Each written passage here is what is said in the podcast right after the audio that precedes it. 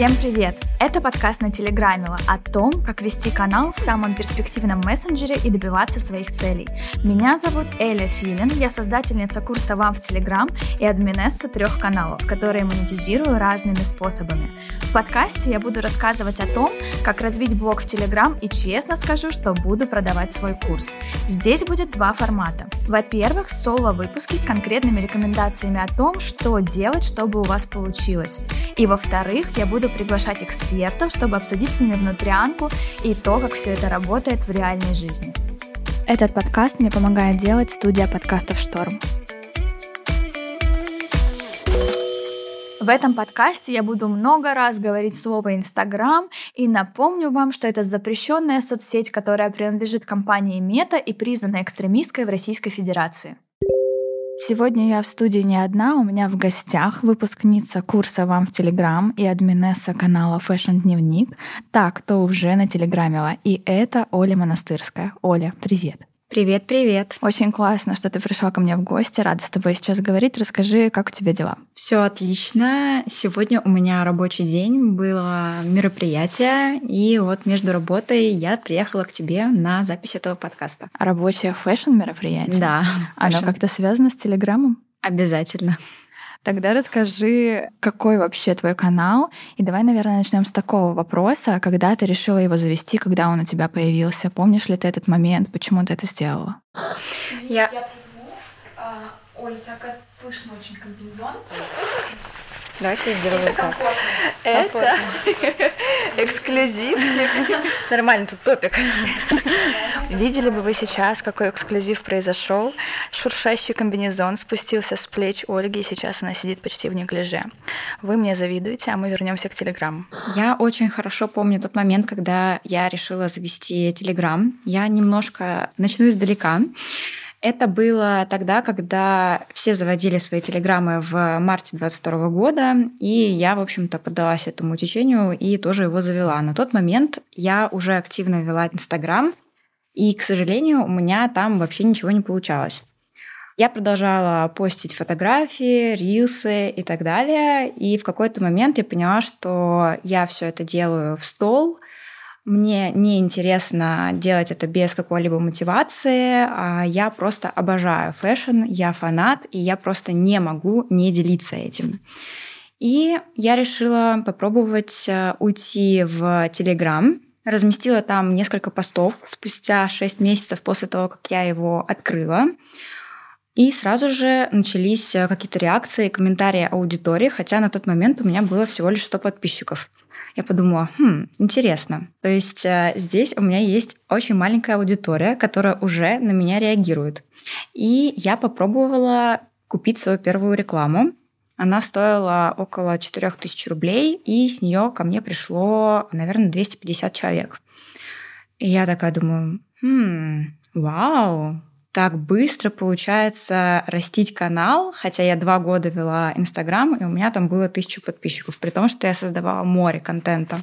И дальше я купила еще одну рекламу в этот же месяц, это был ноябрь 2022 года, и ко мне пришло около 600 человек. То есть э, за один месяц я заработала тысячу подписчиков и подумала, а зачем мне вообще вести этот Инстаграм? Уйду-ка я в Телеграм и продолжу здесь закупать э, рекламу. И забавный факт, что именно в тот момент, когда я об этом подумала, у меня залетела фотография в Инстаграме, и сразу же прибавилось около 2000 подписчиков. То есть э, одновременно я начала вести две э, социальных сети, два блога. Это Телеграм и Инстаграм. Собственно, все это началось с ноября, и вот в этом году, через пару месяцев, будет год. Обалдеть. Вселенная тебя услышала, мне кажется, со всех сторон, и со стороны Телеграма, и со стороны Инстаграма. То есть смотри, ты начала свой блог со 100 подписчиков, сейчас там 12 тысяч плюс, насколько да, я знаю. Да, верно. И это произошло меньше, чем за год. Да, верно. Через пару месяцев будет год, как я вообще блогер. Что-то изменилось за этот год в твоей жизни? А, да, изменилось много чего. Я сейчас занимаюсь по-настоящему своим любимым делом. Вообще до этого я работала в корпорации, в Яндексе. У меня такой длинный путь, классический очень, от образования, которое такое у меня достаточно большое, потому что я училась и в России, и во Франции. Потом я развивала свою карьеру маркетолога, и у меня на самом деле всегда была какая-то мысль о том, чтобы вести блог, но у меня никогда не получалось этого. То есть мне не хватало мотивации, мне не хватало идей, мне не хватало уверенности в себе. И последнее как раз время, когда я работала в Яндексе и получала свой маркетинговый опыт, я работала в том числе с блогерами, и я поняла, что а почему бы мне тоже не начать это делать? И, в общем-то, я это все делала параллельно. Слушай, здорово. Мы вот с тобой заговорили про твою работу в Яндексе, а можешь рассказать поподробнее, как называлась твоя должность, чем ты занималась, и была ли это такая творческая работа, если это было связано с блогерами, или все таки больше аккаунтинговая?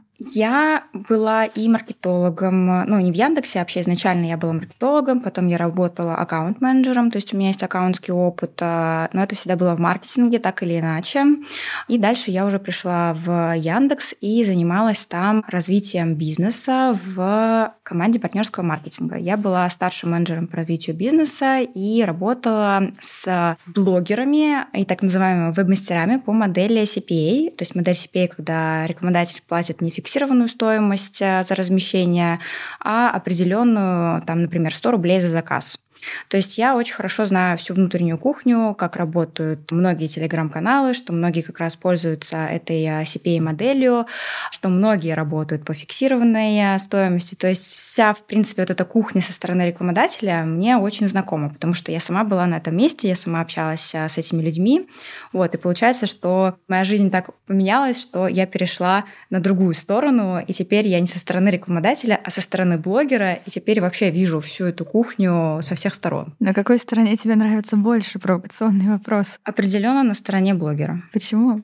Потому что я ощущаю себя на своем месте.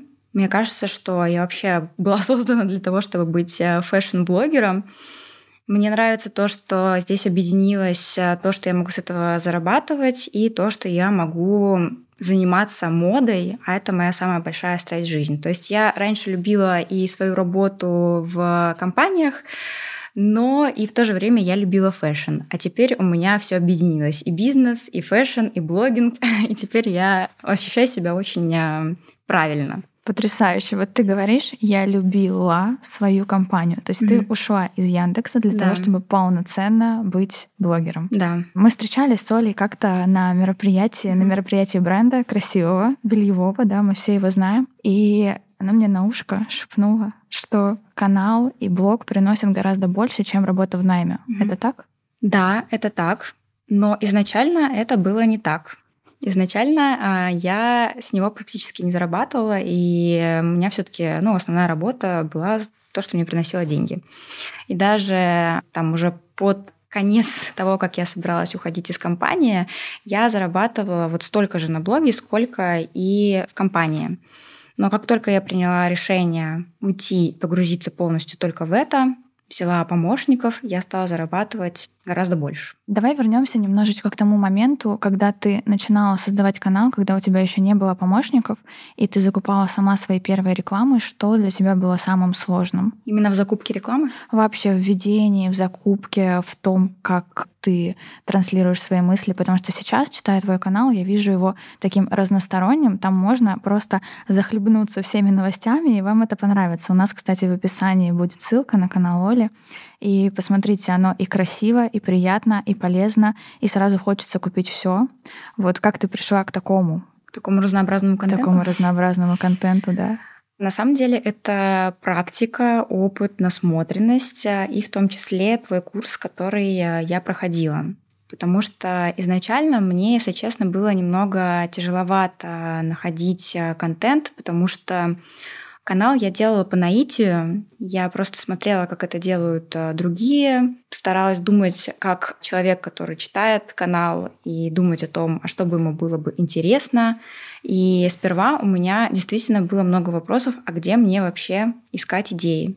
Но после того, как э, я прошла твой э, курс, куратор Дариша сказала, что тебе не обязательно выдумывать большие тексты, тебе не обязательно там делать что-то впечатляющее и необычное. И я немного посмотрела на контент под другим углом потому что можно сделать и репост с другого канала, который тебе нравится, можно репостнуть комментарий, можно написать какую-то шутку, можно отправить мем.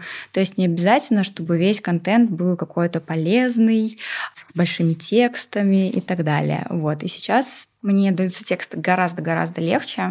На самом деле, наверное, вот как раз-таки из-за того, как ты и твои кураторы показали мне, как это правильно делать. Слушай, а было вот такое вот ощущение изначально, что нужно, я это называю, впихнуть невпихуемое в каждый пост, mm-hmm. чтобы показать, что ты как бы достойна да, вести этот блог, потому что я знаю, что у многих есть такое ощущение, как будто бы информации и так уже достаточно, и что я могу дать э, этому миру, зачем мне заводить свой канал, зачем мне транслировать, и такое желание выдавить из себя вообще все экспертные знания, которые только есть, и передать э, своим подписчикам. Было именно такое? Нет, такого не было, потому что я, в принципе, не тот человек, который будет писать огромные тексты. Это не мое. Я люблю коротко и по делу. Но, тем не менее, мне казалось, чтобы там каждый пост, он был какой-то экспертный, с какой-то подборкой, чтобы там было много полезной информации. Может быть, он будет короткий, но чтобы там было много полезной информации.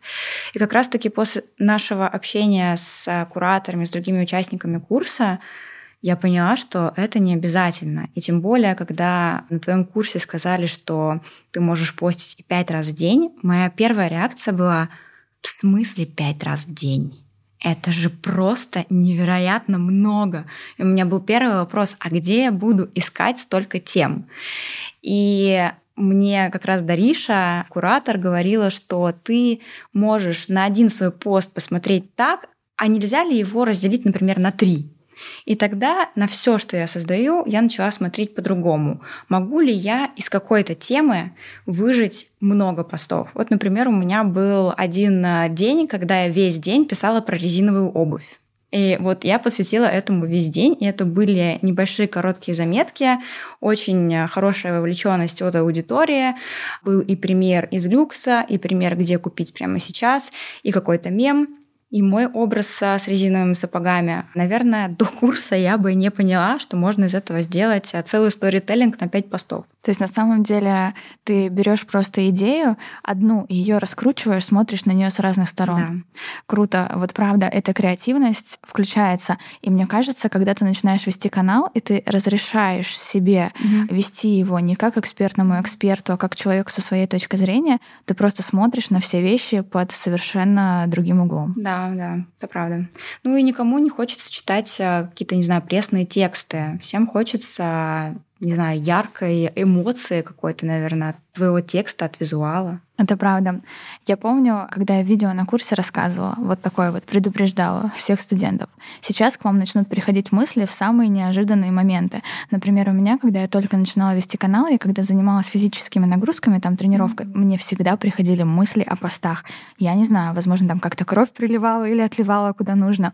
И я бежала сразу же, убегала, записывая такая тренеру, подождите минутку. Или там, когда ты просто идешь, и тебе приходит это в голову, вот тебя так озаряло? Да, так и есть. У меня есть э, тестовый канал, куда я пощу все свои идеи. То есть я могу запустить какую-то одну мысль туда, и потом к ней вернуться, и как-то переработать и дополнить ее. Потому что бывают такие дни, когда ты не знаешь, о чем писать, ты заходишь, точнее, я захожу в этот тестовый канал и смотрю, а какие там у меня идеи лежат. И это как раз очень полезно на тот день, когда мозг не очень готов креативить.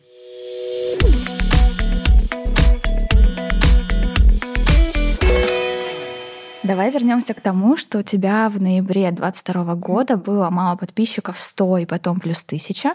а сейчас у тебя почти 12. Как вообще случилось так, что ты набрала эту аудиторию? И скажи, сложно ли набирать эту аудиторию в Телеграме, и что тебе помогает? Ну, например, если сравнивать э, с другими социальными сетями, то я могу сказать, что, наверное, это легко, и для меня это очень понятно и предсказуемо.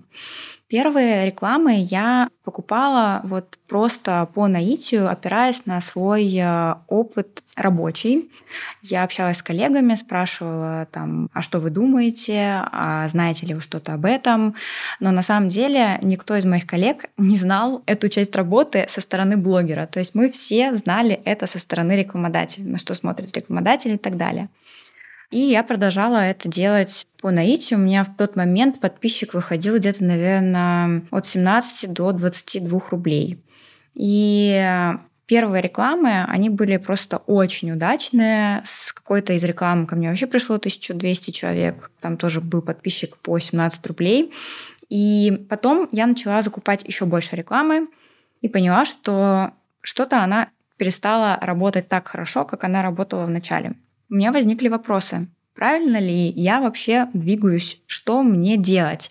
В тот момент, когда ко мне начали приходить эти вопросы, у меня было 4000 человек в канале, и были уже первые рекламодатели, с которых я брала просто копейки, потому что я не понимала, сколько это должно стоить, тем более я была маленьким блогером, для которого это была не основная работа. В какой-то момент у меня прям начались сомнения, что, например, я покупаю рекламу, ко мне там, не знаю, приходит 50 человек. Я не понимаю вообще, что с этим делать и что мне делать на этапе того, когда у меня уже есть блог, Вроде как начали приходить рекламодатели, вроде как я что-то делаю, вроде как я что-то пишу, но что мне вообще с этим делать дальше?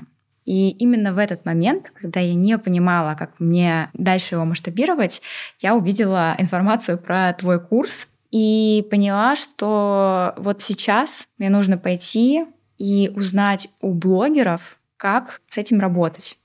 Потому что именно вот эту вот э, информацию изнутри можно получить только у блогеров, которые сами с этим работают. Так это и получилось. То есть даже находясь и работая долгое время в сфере там, с CPA, интеграциями и другими интеграциями, в принципе, в аккаунтинге, ты не знала всей внутрянки, Нет. которую, получается, я тебе раскрыла? Нет, вообще не знала. И никто из моих коллег не знал, как быть блогером. Вот это был мой главный вопрос. Как быть блогером? То есть я уже была профессионалом а, в определенной сфере маркетинга, но как себя вести со стороны блогера, я не знала, потому что для меня это была абсолютно новая деятельность. И я не понимала, что мне с этим делать. То есть я уже стала таким мини-инфлюенсером, и ко мне начало поступать много разных вопросов, и я не понимала, как на них отвечать. Я там, например, не понимала, почему у меня что-то реклама перестала работать в какой-то момент вдруг. Почему это у меня не 17 рублей уже подписчик, там, а 40? Или почему я вообще так мало получаю с него? Что мне дальше делать? А был у тебя такой момент, что ты понимала, что в блог вкладываешь больше, чем получаешь с него? И как бы вопрос, зачем оно мне надо? Да, так и было. Так и было. Именно перед этими вопросами как бы я и встала. Потому что там я, например, вкладывала, не знаю, 30 тысяч рублей, а получала 15 тысяч рублей. И я не понимала, это что, реально так работает? Как бы, а как тогда блогеры вообще зарабатывают? А в чем оказалась э, соль? В том, что было мало рекламодателей, или у тебя была заниженная цена, или вообще все вместе? У меня была самая большая проблема, что я не знала, как э, поставить ценник на свою рекламу. Угу. Это была заниженная стоимость, да. На самом деле это то, с чем я сталкиваюсь э, чаще всего, когда начинаю работать с людьми, кто уже был в блогинге и пришел там к определенному количеству подписчиков. И иногда даже бывают, у тебя, мне кажется, не самый сложный случай, потому что иногда бывают такие, когда люди просто за три копейки, но с огромной аудиторией делают какие-то сумасшедшие интеграции для брендов, делают им супер показатели и при этом сами не зарабатывают ничего. Вот, это обидно, очень здорово, что ты пришла, когда было 4000 человек. Да, вовремя, вовремя пришла. Я, правда, уже перед этим успела сделать рекламы, то есть у меня уже было, наверное, на тот момент ну, рекламодателей 15, наверное, уже. Это серьезно. Вот, ну то есть у меня как-то изначально канал, он начал пользоваться популярностью у рекламодателя, он был востребованным. И у меня было еще много реклам-каналов. Давайте проговорю для наших слушателей, о чем мы вообще говорим. Когда мы оцениваем стоимость рекламы, всегда нужно опираться на показатель CPV, это cost per view. Он говорит, сколько рублей в нашей стране, да, рублей стоит один просмотр вашей рекламы. Так вот, этот CPV в Телеграме, он больше, чем в других социальных сетях, и для коммерческой рекламы он еще больше. Когда я узнала о том, какой CPV должен стоять э, в Телеграме, Я не могла прийти в себя, потому что я не понимала, неужели это реально столько стоит. И я пошла к коллегам, которые занимались э, пиаром, и спросила, а что, реально в Телеграме такая дорогая реклама? И мне сказали, что у каналов с разной тематикой, например, новостной, он будет стоить э, дешевле. Но с такой тематикой, как у меня, это в целом рыночная стоимость. И даже после этого я не могла поверить, после того, как я получила подтверждение у коллег, я не могла поверить, что это реально столько стоит. И я попробовала называть эту стоимость э, рекламодателем. У меня были страхи, что боже, как я сейчас им такую стоимость скажу, они же вообще не будут у меня ничего покупать, я сейчас вообще типа останусь, я сейчас вкладываю деньги в рекламу, я вообще останусь э, без какого-либо дохода с канала. И я начала пробовать говорить эту стоимость, и к моему большому удивлению они начали соглашаться. Это было самое вообще шоковое, что для меня произошло. И сейчас мой канал настолько востребованный, что я даже ставлю немножко выше того, что такой средней температуры по больнице. Класс, вот даже я тоже. Я тоже ставлю немножко выше. Мне кажется, мы здесь э, сходимся, когда, потому что э, спрос превышает да, предложение. предложение и возможности, mm-hmm. что можно делать. Здорово. Сколько у тебя сейчас рекламодателей примерно в месяц? Ну, в этом месяце было около 20 коммерческих реклам. Вау, это очень много. Mm-hmm. Но те, кто знают, что такое CPV, посмотрят то ли на охваты и смогут умножить, мне кажется, вы поймете, что это такой хороший, приличный заработок, да? Мой заработок подскочил э, буквально за 4 месяца. И он остается таким, то есть это да, он держится, тенденция? Он держится, да. И мне очень помогло то, что я взяла помощников. У меня сейчас есть менеджер, который помогает мне с коммуникацией. И первое, что она сделала, когда она пришла, она сказала, боже, Оля, сколько у тебя непрочитанных сообщений? И то есть там, например, я ушла из компании в апреле, апрель-май я зарабатывала столько же, сколько в компании. И когда пришел менеджер, она начала все это очень быстро обрабатывать, забила мне полностью расписание, и у меня сразу же доход скаканул в два раза после того, как появилась эта помощь. Потому что в этом была проблема, что мне нужно и контент создавать, и административными задачами заниматься. Я не могу делать и то, и другое, потому что блогер должен создавать контент. И когда я передала эту задачу менеджеру, но я, естественно, там все контролирую, мы обо всем общаемся, но она забрала на себя кучу вот этой лишней коммуникации, потому что я себе забивала эти мозги, не могла дойти до сообщений, и вот она мне забила все расписание. Супер. А у тебя менеджер случайно не наш студент? Ваш. Тоже, да? На самом деле у нас происходит такая тема, что все растут в разном темпе, и кому-то больше нравится даже заниматься какой-то вот этой вот работой внутри, да, технической внутрянкой, поиском рекламодателя, они кайфуют. Угу. А кто-то хочет много создавать контента, и на самом деле у нас люди так распределяются по своим способностям, мне кажется, талантам, и некоторые становятся не только админами каналов, но еще и ведут и там отвечают за рекламу в других каналах, а кто-то вот берет на работу студентов, опять же, с курсов. К моему менеджеру приходят э, разные рекламодатели. Мы их сами не ищем, если что. Они все приходят сами. И она их сопровождает по всему флоу. Полезно то, что она сама знает, а что такое Телеграм, как там все работает, э, то, что она с курса, значит, мы находимся в одном таком, так скажем, пространстве, то есть мы понимаем, сколько стоит реклама, когда ее нужно повышать. Вот. Э, и мы, вот, например, сегодня вместе ходили на мероприятие, беру как плюс один. Супер, я делаю тоже так. Слушай, это тот человек, которому, правда, не нужно ничего объяснять, потому что он mm-hmm. понимает все от и до.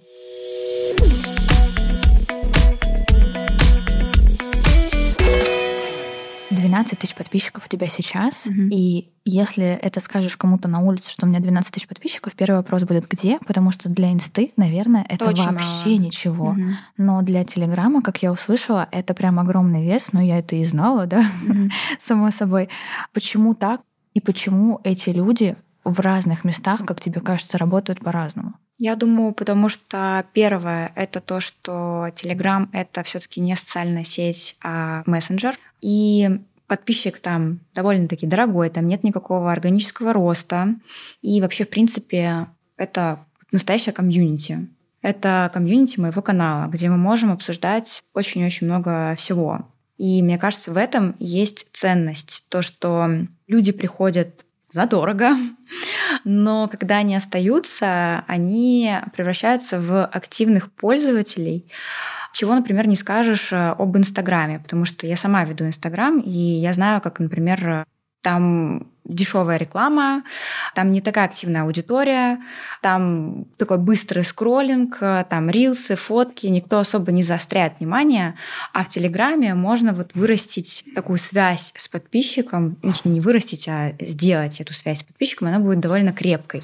Я это очень хорошо чувствую, потому что меня это комьюнити прям вот поддерживает, поддерживает то, что я делаю. И мне кажется, что как раз-таки за это комьюнити рекламодатели платят э, деньги. А можешь рассказать про своих рекламодателей, кто они? Можно, я думаю, прям называть бренды. Mm-hmm. Кто с тобой работает э, сейчас? Например, из рекламодателей. Яндекс, как раз-таки там, где я работала. Love Goods, 12 Stories, Lime. То есть это большие, крупные, крупнейшие, да. я бы даже сказала, ведущие бренды в России. Да, Love Republic, большие бренды. Ты рассказала о том, что у тебя есть один менеджер, который занимается закупкой рекламы и обработкой входящих запросов от рекламодателей. А есть ли у тебя кто-то еще в команде? Да, есть еще одна девочка, которая помогает э, мне со всем контентом.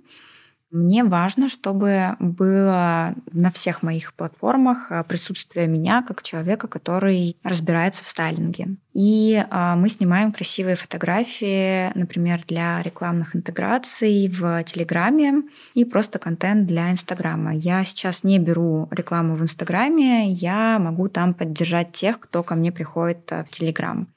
Вот, соответственно, мы снимаем а, там классные рилсы и фотографии, и еще она помогает мне с Ютубом. Я пошла вообще в еще несколько социальных сетей для того, чтобы увеличить свое присутствие и для того, чтобы создать более прочную связь а, со своими людьми, с моим комьюнити потому что для меня это очень важно. Мне хочется там больше говорить, больше показывать. Телеграм остается моей основной площадкой, но тем не менее мне еще интересно делать еще что-то, чтобы люди видели меня с разных сторон, потому что, например, видеоформат это немного другое.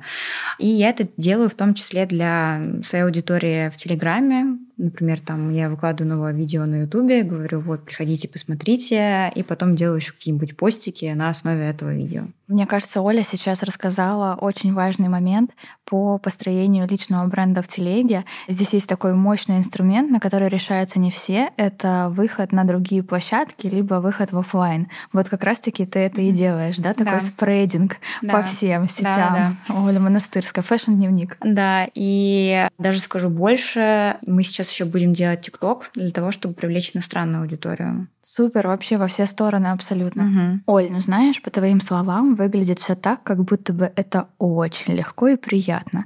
Но я-то знаю, что оно нелегко, и бывают всякие моменты, которые заставляют и переживать, и беситься, и ты думаешь, блин, как все успеть? Бывает же? Да, абсолютно бывает. И мне кажется, что очень важно об этом рассказать, что мы много работаем, зарабатываем, но не всегда это легко. Потому что есть несколько таких блоков. Во-первых, быть блогером — это довольно эмоционально, потому что ты постоянно общаешься с разными людьми, с а, читателями.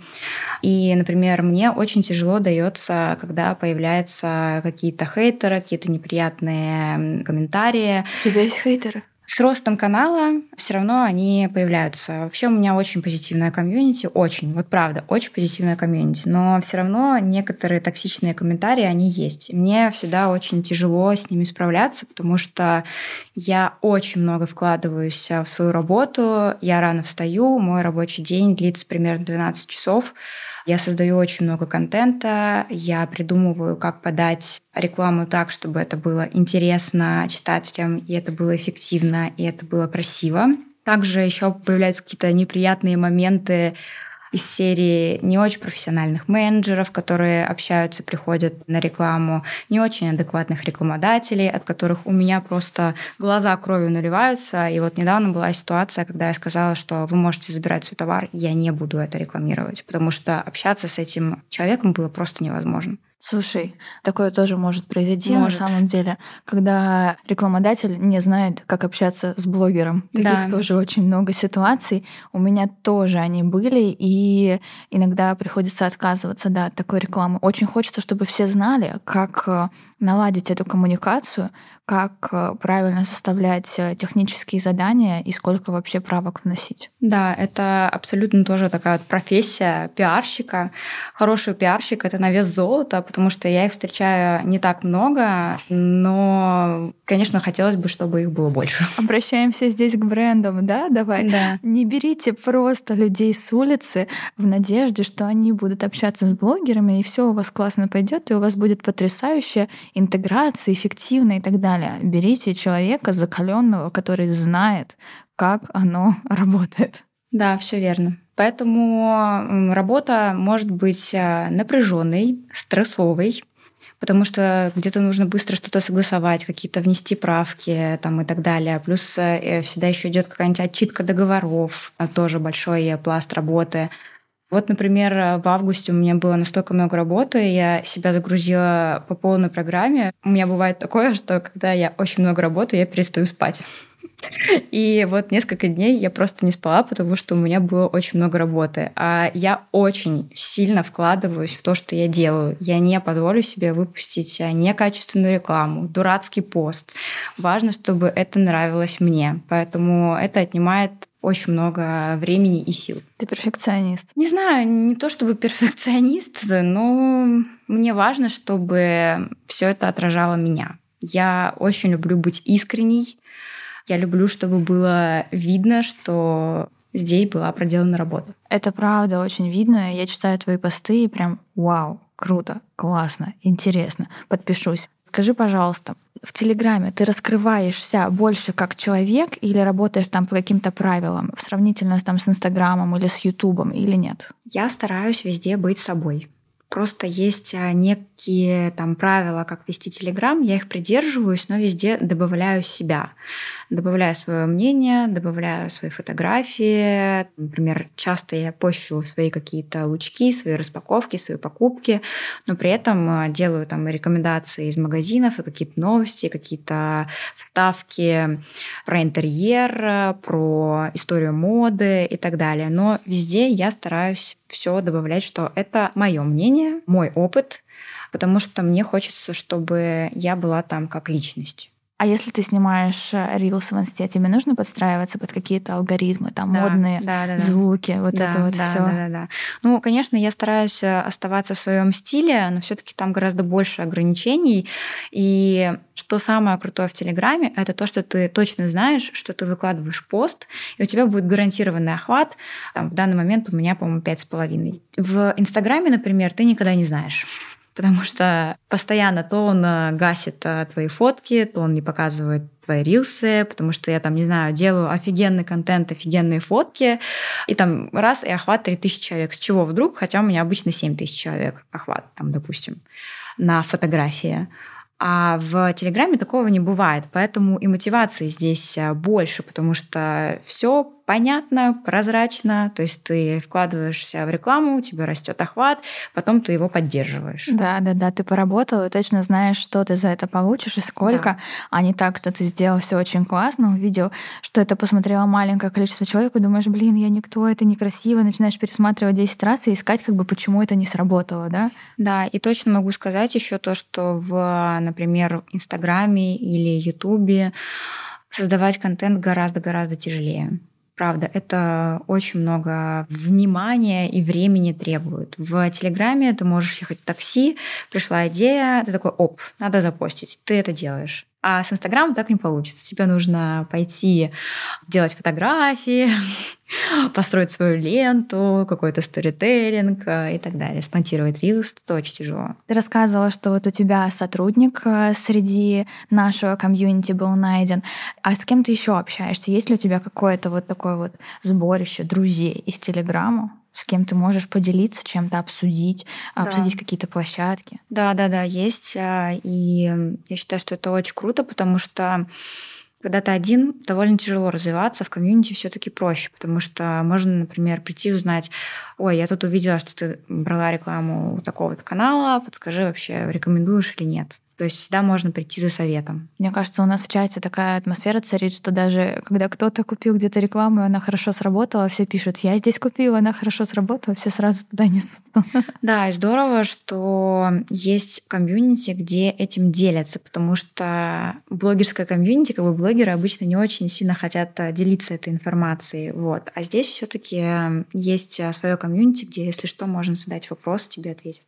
Вот смотри, ты сейчас такой большой, прочный блогер, уже закрепилась на нескольких площадках, и Телеграм является твоей основной. А что ты можешь сказать тем, кто только думает завести свой Телеграм-канал, заводить его или не заводить, потому что вот есть Оля, есть там еще люди, которые сидят, работают, и им хорошо, им уютно, у них много рекламодателей. А как так человечек, кто придет? Угу. А, вот на что?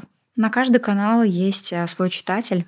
Я это поняла по себе. Люди всегда любят э, новые интересные лица. И каждый год они появляются, и нужно этого не бояться.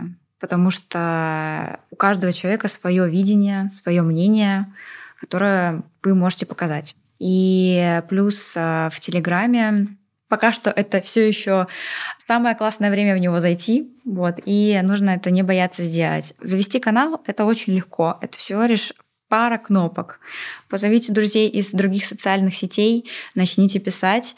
И самое главное, такой мой, наверное, принцип, которым я пользовалась в начале, самая большая проблема тех, кто начинает, это нерегулярность. То есть, например, пришел и запостил что-нибудь раз в месяц. Так не работает. Это абсолютно такая полноценная работа.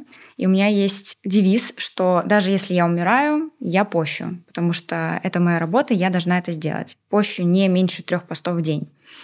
Конечно, когда ты в самом начале, не нужно делать этого так много, но, по крайней мере, там один-два раза в день стоит писать, даже если там небольшая аудитория, это помогает научиться писать, научиться вести Телеграм, прокачать этот навык. Иначе как вы научитесь, если вы не будете его вести? Да, это очень правильно, очень здорово. Мы как раз, когда начинаем изучать контент, я помню, и ты тоже так делала, Суть в том, что вот когда ты услышала, что нужно делать пять постов, да, сначала возникает, блин, что писать, как вообще это делать, а потом потихонечку начинаешь писать один, два и чуть больше, чуть больше, mm-hmm. чуть больше, раскачиваешься, и ты э, делаешь это, когда все вокруг тебя, там, все твои однокурсники делают это в общем потоке, и понимаешь, что это не так страшно и да. понимаешь, откуда можно взять идеи. Да. И смотришь на кого-то другого и такой, о, так вот же он взял и вот эту мысль разделил вот так, и я так тоже смогу по своей теме сделать. Мне тоже поначалу было очень тяжело.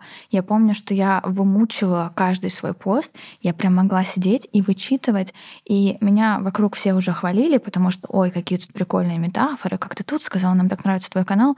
А я думаю, вы бы знали, как я этот пост рожала, сидела. А потом слова складываются в такие предложения самостоятельно, да, и они прям, ты едешь в такси, правда, оно выстреливает. О, вот так напишу, вот так напишу, вот так напишу. Да, сейчас это уже гораздо легче получается, и потом тебе сама индустрия начинает помогать, потому что когда ты уже становишься заметным, тебя, например, начинают звать на мероприятия, присылают какие-то рассылки, и вот тебе идеи для постов. Сходил на мероприятие, что-нибудь запостил, тебе прислали что-нибудь в подарок, ты это запостил, а, не знаю, пригласили посмотреть новую коллекцию, ты это запостил, вот. Поэтому потом это все гораздо легче. Ну да, когда вообще, в принципе, начинаешь заниматься любым делом, тебе сначала сложно, и ты ничего не понимаешь, а потом затягивает и становится легче и интереснее. Мне кажется, здесь вообще суть в том, что открыты все двери, и нет э, никаких правил, угу. глобально, да, серьезных, никаких ограничений, ты можешь себя выразить на все сто процентов. Просто знай, как это продвинуть, как себя подать, и какие есть э, ну, технические характеристики, особенности, вот эти вот все статистики, все вот эти вот вещи, mm-hmm. которые да, мы изучаем. Круто. Так. Ну что, я хочу тебя поблагодарить за этот выпуск. Мне очень приятно, что ты так раскрылась и рассказала, как ты ведешь контент, кто работает с тобой в команде и как ты вообще решилась уйти из Яндекса и уйти полностью в блогинг. Может быть, пару слов финальных, каких-то мотивирующих. Вообще Почему я пришла а, на этот подкаст? Потому что я человек из а, небогатой семьи, и без а, папы у меня была только мама, и она, мама и бабушка мне всегда помогали там с образованием, еще чем-то. И я всегда, когда была маленькая, я мечтала о том, что я вырасту, у меня будут средства для того, чтобы делать все, что я пожелаю. Я очень долго шла к этому. Мне вот понадобилось такое вот, я недавно думала о том, что мне понадобилось, чтобы к тому прийти, где я сейчас нахожусь, 10 лет.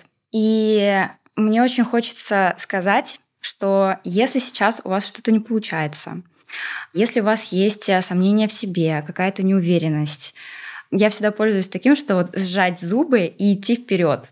Если что-то не получается, то оно получится немного позже. Возможно, сейчас этому не время но продолжать делать что-то, не знаю, лежать на пути к своей мечте, но в какой-то момент, если вы очень сильно хотите и что-то для этого делаете, то все получится. И вот я, как тот пример, девочка из небогатой семьи, у которой не было никакой там помощи специальной, да, то есть у меня там, не знаю, не было каких-то мужчин, которые за мной стояли. Я все это сделала сама. И я пришла к той точке, в которой я сейчас ощущаю себя мега комфортно, я ощущаю себя на своем месте, я зарабатываю деньги, я занимаюсь своим любимым делом, и я хочу сказать то, что это абсолютно реально. И вот я нашла себя через Телеграм. Оля, сколько? Сколько я зарабатываю? Сейчас э, это полмиллиона. В месяц? Да. Стабильно? Да. На канале Fashion Дневник? Да. Ребята, мы узнали эту цифру. А, и вот я хочу просто сказать, что все реально. Я еще не мечтала об этом, там, не знаю, пару лет назад. И вот э, буквально меньше, чем за год я это сделала. И получаю от этого колоссальное удовольствие. Я получила удовольствие от разговора с тобой и от вот этой верной мысли хотя бы лежать в направлении своей цели, а, в направлении к тому, чтобы выйти в онлайн, потому что онлайн принципе, расширяет границы, мозг, и там, где страшно, туда надо идти. Да, абсолютно, потому что там может ждать что-то очень неожиданное, как получилось у меня. Большое и приятное.